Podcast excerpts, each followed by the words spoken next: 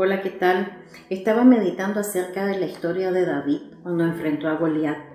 Y dice la palabra que cuando David se enfrentó ante este gigante, apenas tomó cinco piedras para enfrentarlo. Y que todos los que estaban a su alrededor estaban asombrados y pensaban que David era hombre muerto. Porque se iba a enfrentar con semejante gigante que dice la historia que medía casi tres metros de altura. Entonces todo el mundo pensaba que era casi imposible vencer a semejante hombre. Pero David me llama la atención que la fe que estaba en él era como la, fe de un niño, tan genuina pero a la vez tan fuerte, creyendo que con una piedra podía vencerlo. Y así fue. La Biblia también cuenta que David era un pastor de ovejas y que muchas veces fue atacado por las fieras del campo. Pero dice también de que él antes de enfrentarse al filisteo, dijo esto, así como Jehová me libró de las garras del oso, de la garra del león, así también me va a librar de este incircunciso, dice que ha venido a provocar al Dios viviente.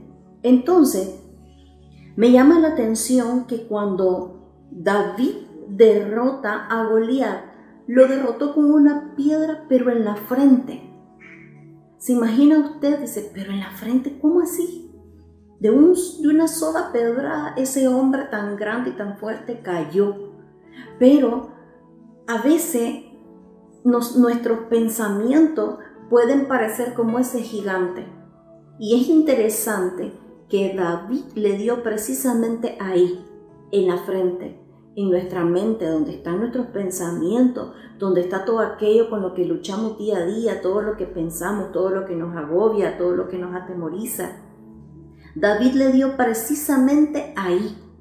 Y posiblemente nosotros necesitemos hacer esto en este tiempo, todo el tiempo. Necesitamos derribar esos pensamientos que nos atemorizan, esos pensamientos de derrota, esos pensamientos que nos esclavizan, esos pensamientos que nos llenan de ansiedad, de angustia, de muerte, de creer que vamos a morir, de creer que no vamos a poder pasar al otro lado.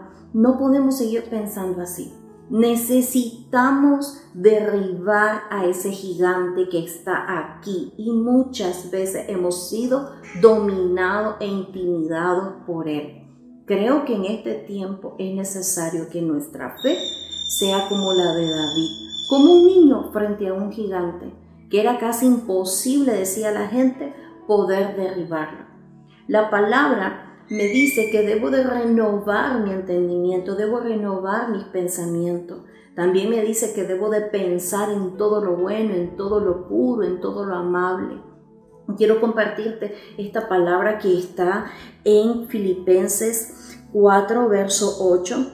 Y dice, por lo demás, hermanos, todo lo que es verdadero, todo lo honesto, todo lo justo, todo lo puro, todo lo amable, todo lo que es de buen nombre, si hay virtud alguna, si algo digno de alabanza, en esto pensad.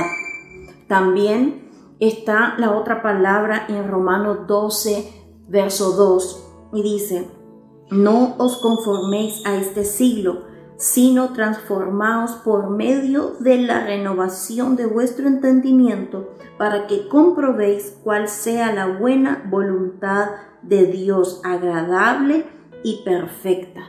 ¿Cómo vamos a comprobar la buena voluntad de Dios sobre nuestra vida? Pensando bien, renovando nuestra mente y nuestros pensamientos. Su palabra dice que Él tiene pensamientos de bien y no de mal para con nosotros que somos sus hijos. Confiemos en esa palabra. Confiemos que Él está con nosotros todo el tiempo. Así ha sido, así será hasta la eternidad. Así que en esta hora yo le voy a pedir a Dios y al Espíritu Santo que ahí donde estés, Él te pueda dar esa fe de niño como la tuvo David, esa fe genuina, creyendo que somos capaces de vencer a cualquier gigante. Y quiero dejarte algo bien claro, que se te quede bien grabado aquí, en tu mente. Ninguna circunstancia, ninguna pandemia, ningún problema, por muy difícil que parezca, es más fuerte que el Dios que usted y yo tenemos. Nuestro Dios es todopoderoso y para Él no hay nada imposible. Con todo mi corazón te dejo esta palabra. Que Dios te bendiga.